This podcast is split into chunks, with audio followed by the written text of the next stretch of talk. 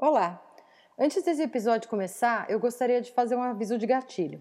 Esse programa vai falar de assuntos que podem ser inadequados para certos ouvintes. Se for o seu caso, pare agora. Obrigada.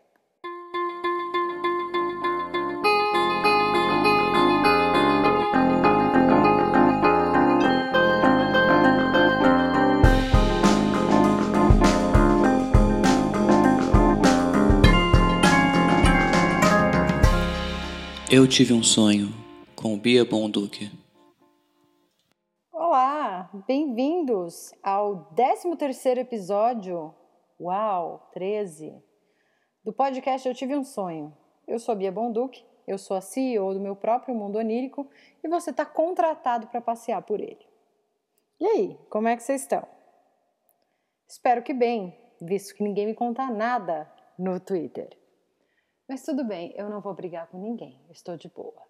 Essa noite eu tive um sonho delicioso. Não vale um episódio só para ele, porque não tem assim muita história.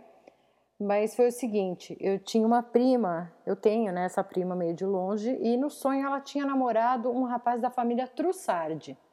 Para quem não sabe, a família Trussardi é a família de solteira da Lala Rude, aquela blogueira família da mãe dela. É uma família muito conhecida em São Paulo para quem lê Caras ou acessa o Glamurama. E eles têm. Eu acho que o negócio deles é tecido. Eu sei que eles fazem muita roupa de cama. Enfim, essa família, a minha prima tinha namorado um rapaz dessa família e acabava se, é, sendo meio que madrasta de duas crianças. Enfim, eu sei que eu ia dar uma festa para essas duas crianças. Eu que tinha que organizar. Eu não sou organizadora de festas, mas ela saiu melhor do que eu imaginava. A decoração era maravilhosa. Eu recebia meu amigo Lucas, que é fotógrafo, e a Ana Amélia, que trabalha com decoração, e eles faziam, eles pintavam as paredes de cores gostosas, assim, cor meio de doce e com textura. Enfim, meu inconsciente sabia onde encontrar os melhores prestadores de serviço e não ficava inventando atribuição de última hora. E a festa estava tão boa que de repente ela virava um festival de música. Tinha vários ambientes, tinha fila de Uber na porta, tinha gente reclamando que estava difícil para chegar, tinha gente reclamando que não dava para chamar Uber para ir embora. Enfim, aquele caos que só pode dizer uma coisa: sucesso. Mas o clima estava ótimo, as crianças gostavam. E eu imagino aqui que crianças da família Trussardi talvez nunca tenham ido a uma festa dessas, assim, né? Tão fora dos padrões, vamos dizer assim. É uma coisa que eu sempre penso: filho de blogueira nunca vai andar de camiseta e fralda, né? Com a bunda de fora. Eu vejo meu sobrinho, ele usa, ele passa a comida na roupa inteira, ele mexe com o cachorro. Se minha irmã fosse blogueira, jamais que ele ia estar tá com uma sujeirinha na roupa dele. Ele ia estar tá de camisa social, ele fez, hoje ele está fazendo oito meses, parabéns para o meu sobrinho. Ele ia estar de camisa social, do momento que acordou. Tira o pijaminha de pagãozinho e ia botar uma camisa social já para tomar o de jejum dele. Olha, Max, não mude, você é incrível. Bom, esse foi meu sonho. Hoje a gente vai falar de um tema que são sonhos que a gente nunca imagina que a nossa cabeça vai conseguir criar. É aquele tipo de sonho que enquanto você está dormindo, você fala assim: nossa, a gente foi tão longe. A gente realmente vai entrar nesse assunto? Nunca imaginei que pudesse acontecer. Talvez eu tenha uma cabeça um pouco pudica e eu não estou falando nem de putaria, eu estou falando das agruras do mundo. Talvez eu tenha uma cabeça que não imagina que um dia isso esteja tão perto de acontecer, esse tipo de coisa. São três sonhos que eu vou contar hoje, então se prepara, a gente vai fazer uma introdução rápida aqui para já mandar ver nos sonhos. Beleza? Combinado? Então vamos lá.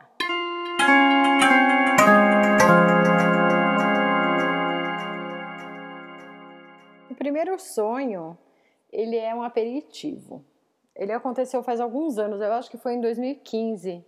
Eu decidia, mas presta atenção, veja bem, não é que a vida me apresentava essa oportunidade péssima e sim, eu decidi virar moradora de rua.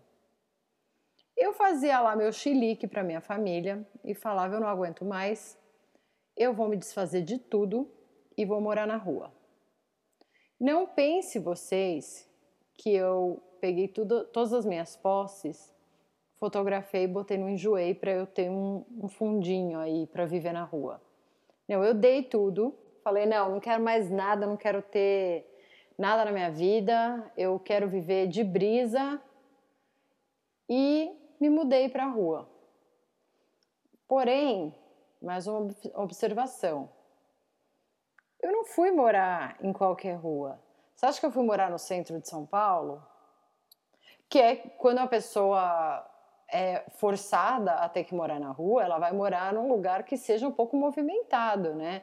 Assim, ela consegue pegar um, um trabalhinho, ganhar um dinheirinho, pedir alguma coisa, ganhar uma doação. Não, né? Eu fui morar em Aspen, Aspen, Colorado. Que curiosamente não é onde Eduardo Bolsonaro foi feito hambúrguer, tá, gente? Já vou dizendo para vocês. Eu pesquisei onde tinha Popeyes e ele foi trabalhar em Colorado Springs, que é tipo Mairink de Denver. Mairink era a cidade menor perto de São Roque, que é onde eu cresci. Ou vamos dizer aqui, eu moro em Tatuí, é a quadra de Tatuí. Então, Colorado Springs é tipo uma cidade satélite de Denver, tá? Eu não, eu fui para Aspen. Para vocês terem uma ideia, Aspen só tem uma rede de fast food, porque eles não querem pobres. Olha o nível. E eu fui morar na frente de uma joalheria. Tava lá eu, eu tinha sacolas, mas eu não sei o que, que tinha nas minhas sacolas, afinal não tinha posses. Talvez um casaco, porque Aspen é frio. Bom, eu estava muito feliz com a minha decisão. Até entrar gente conhecida na loja e ver eu ali, eu ficava embaixo do balcão e ver que eu estava ali pedindo esmola. Falando, nossa, Bia, o que aconteceu? No começo eu explicava, ah, eu decidi que eu ia morar na rua porque eu não aguentava mais a vida que eu estava levando e que eu precisava desse choque de realidade. E tá tudo bem, tá legal assim. E aí meu discurso ia mudando à medida que, que mais pessoas iam entrando lá na loja e me fazendo explicar o que estava acontecendo ali. E chegava uma hora que eu ficava desesperada no sonho. E no próprio sonho eu pensava assim: meu Deus do céu, eu tô morando na rua mesmo? Tem... Não, não tô, tô sonhando, né? Mas, bicho, por que, que eu tô sonhando que eu tô morando na rua? Que negócio é esse? Eu ficava brava com a minha cabeça. Eu ficava pensando: nossa, era para eu ter uma noite reparadora de sono? E, no entanto, eu tô aqui passando perrengue, querendo saber o que é real, o que não é. Eu acordei chorando, pedindo para minha família para me abrigar. Nesse momento, se algum familiar próximo meu estiver ouvindo este podcast, essa pessoa certamente irá cruzar os braços e reclinar na cadeira e falar assim: Ah, palhaça. É, né? Todo esse chiliquinho para nada. Bom, esse foi o primeiro sonho. Agora, tal e qual numa brincadeira de quente e frio, a gente vai para uma história um pouco menos morna. Ponham a transição? Põe a transição, vou pôr transição, custou caro.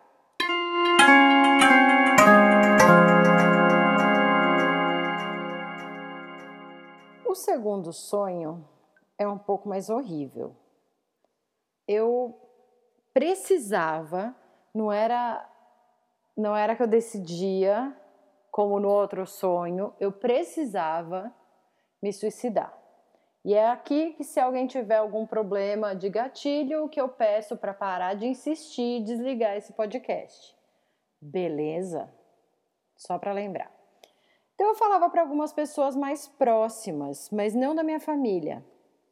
Falar assim, não, eu decidi, eu não quero mais viver, chega dessa vida, eu vou me matar. E as pessoas falavam, beleza, mas e aí, quando é que você vai? E eu não sabia, eu não tinha uma data. E elas começavam a me encher o saco. Ué, você não falou que ia se matar? E aí? Bora! A gente tem que saber que dia que vai ser o seu velório para ver se dá para ir, né? Agora ninguém mais tem tempo para ficar esperando alguém se matar. Vai que você vai na quarta-feira e eu não posso quarta-feira. Triste, né? O problema é que eu tinha desistido. Mas as pessoas estavam me cobrando tanto que eu pensava, ah, não, tá. Eu sentia o peso da cobrança e pensava, ok, vamos levar esse plano adiante. Como que eu vou levar esse plano adiante? Decidindo a melhor forma. E eu decidi que ia ser dormindo, que assim eu não ia sofrer.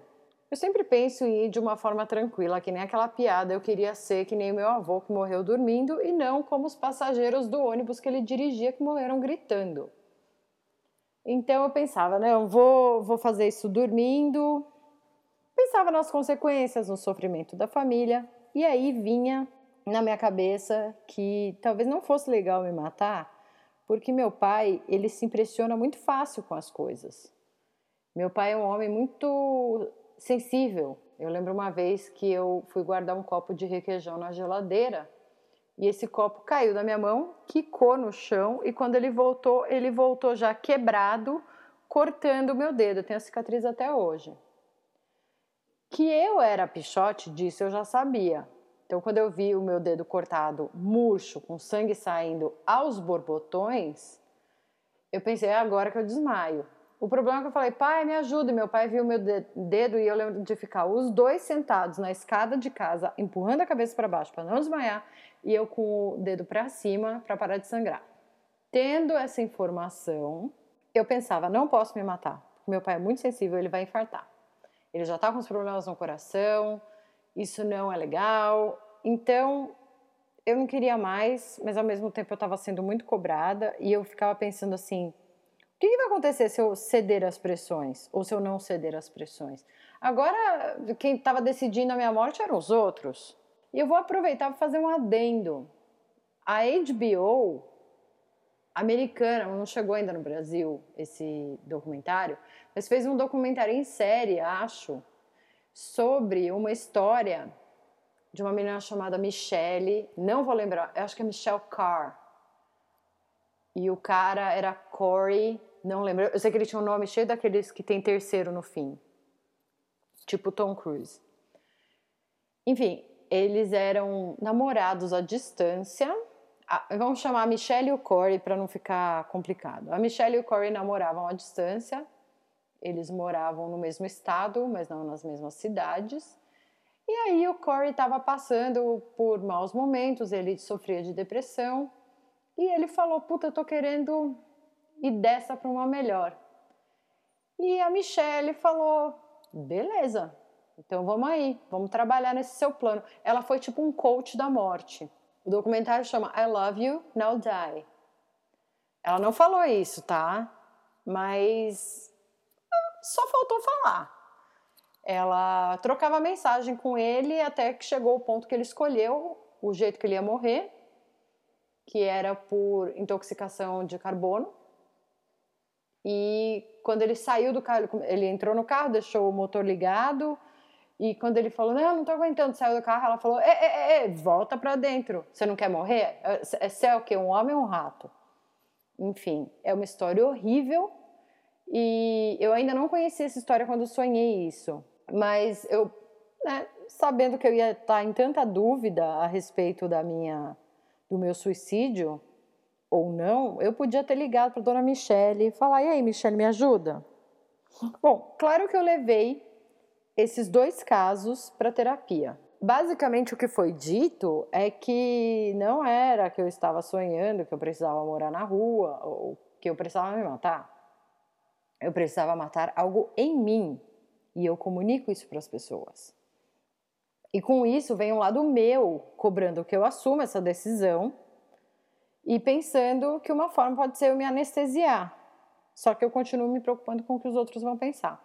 Então pode ser que eu queira matar o meu hábito de pedir delivery. Não, esse eu já matei.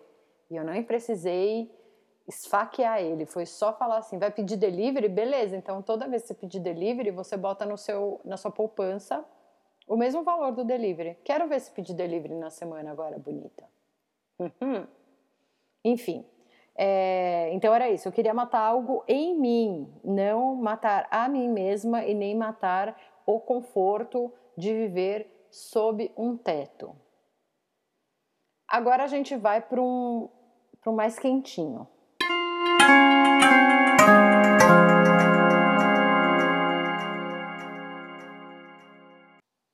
Por fim, o último sonho, que é uma coisa meio dexteriana.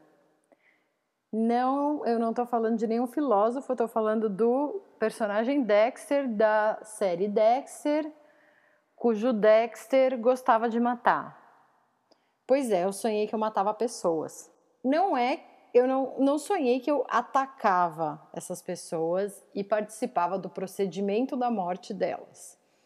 Eu sonhava, quando eu via, eu já estava esquartejando a pessoa, já tinha matado. E o meu maior medo era ser descoberta pela minha família. De novo, né? E, você vê que esses três sonhos têm a ver com o que minha família vai achar. Foda, vou ter que levar isso para terapia. Esqueçam, não pensem que sou eu falando, tá? Não tem nada a ver comigo. São sonhos e nada mais. Bom, meu medo era ser descoberta pela minha família e como que eu ia lidar comigo mesma com o fato de estar matando gente. Uma hora eu ia sair desse transe aí, dessa loucura que é matar as pessoas. E, bom, ia ter que lidar, né, com, com essa consciência, porque, bom, no fim de tudo eu tinha uma consciência. Que bom, né? Eu não estava saindo matando por aí, feito uma psicopata que não tem o menor sentimento de culpa. Eu me sentia culpada. E daí eu ficava pensando assim: será que isso é um problema? para o qual eu preciso pedir ajuda? Será que eu assumo que é isso? Ou será que eu vou que é um acidente só aconteceu que eu matei, ah, matei umas pessoas aí, mas ah, elas estavam pedindo, né? Quem nunca? Então eu ficava aí nesse dilema, nessa dificuldade de saber qual era o meu problema. O fato é que eu estava matando gente. A pessoa que eu matava não me importava. Ela não tinha uma história, ela não tinha um nome, ela tinha, não tinha sexo, não tinha personalidade, não tinha nada. Não é que assim, ah, eu matei tal pessoa. Não, eu matei alguém. Para mim, o sonho era tipo que nem tá cortando um pedaço de bife. Mas eu tinha medo de ser pega no pulo, matando a pessoa. Essa era a minha preocupação, porque daí, né, gente, tem corpo, tem prova. Tem crime, a gente sabe. Enquanto eu tava matando e ninguém sabia, talvez eu estivesse um pouco mais tranquila. Talvez eu não estivesse tranquila com a minha consciência, mas tranquila com a possibilidade de ser uma homicida, ser julgada como uma homicida. Ser uma homicida eu já era. O problema é quando botam isso na tua ficha corrida e vão, né? É chato. Bom, aí eu escolhi assumir que eu tinha um problema. E daí vinha um outro problema, que é as pessoas vão falar também, né? Fico o dia inteiro assistindo documentário de crime, lendo história de crime e ouvindo podcast de crime. Claro que vai virar criminosa. É tipo gripe. Você fica perto, você pega gripe. Então, eu não queria que tivesse essa associação, essa justificativa. Eu não queria sair do armário como criminosa desse jeito. Então, eu decidia que eu ia contar para eles que eu tinha um vício e o meu vício era matar. Precisava ser tratado, possivelmente com uma internação, né? Vai saber. E eu reuni a minha família para um almoço na minha casa. E a, a minha preocupação nesse almoço é: será que eles já sabem o que eu fiz? Talvez. Porque eu queria sair do armário mesmo, né? E ficava analisando as pessoas, só que daí alguém interrompe um almoço e fala assim: putz, então, saindo daqui a gente vai na casa de um casal amigo nosso. E quem era esse casal amigo nosso? Os pais da pessoa que eu tinha matado. Aí eu já ficava muito preocupada, entrava em pânico deles ligarem os pontos, de eu ser descoberta e pior de tudo, ser presa, né? Porque essa boneca aqui jamais quer morar na prisão. Por fim, eu quero contar um sonho bônus do qual eu me lembrei enquanto eu gravava esse programa. Vou aproveitar que o programa está acabando para contar um bônus. Uma vez eu tinha tido um sonho de sexo com pessoa que eu nunca imaginei e nunca quis e não tem nada a ver. E eu cheguei na terapia com um nó na cabeça, porque era uma coisa assim desnecessária. Para que, que eu vou ter que sonhar esse tipo de coisa? Era exatamente o clima desse programa.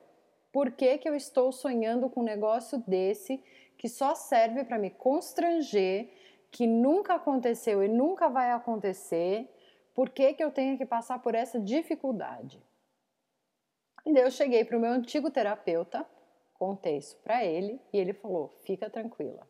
Isso daí quer dizer quando você sonha que está transando com uma pessoa com a qual você não quer transar, é que você tem uma identificação mental com ela.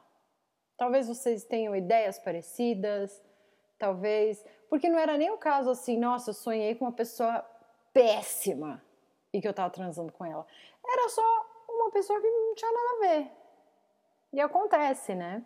E daí ele me contou, talvez para me deixar mais tranquila, que ele tinha uma paciente que um dia chegou assim, horrorizada na consulta e contou que tinha sonhado que estava fazendo sexo anal com o próprio pai.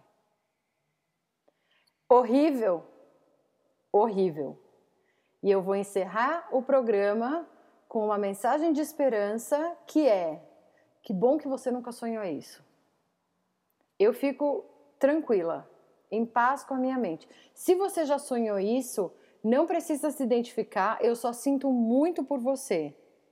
Sonhar que está transando com familiar em geral, ninguém precisa disso. Bom, e é com, esse, com essa mensagem de esperança que eu vou terminar o episódio de hoje. Mais uma vez, muito obrigada por me ouvir. Sigam o Twitter é arroba eu tive um sonho underline underline e até uma próxima semana.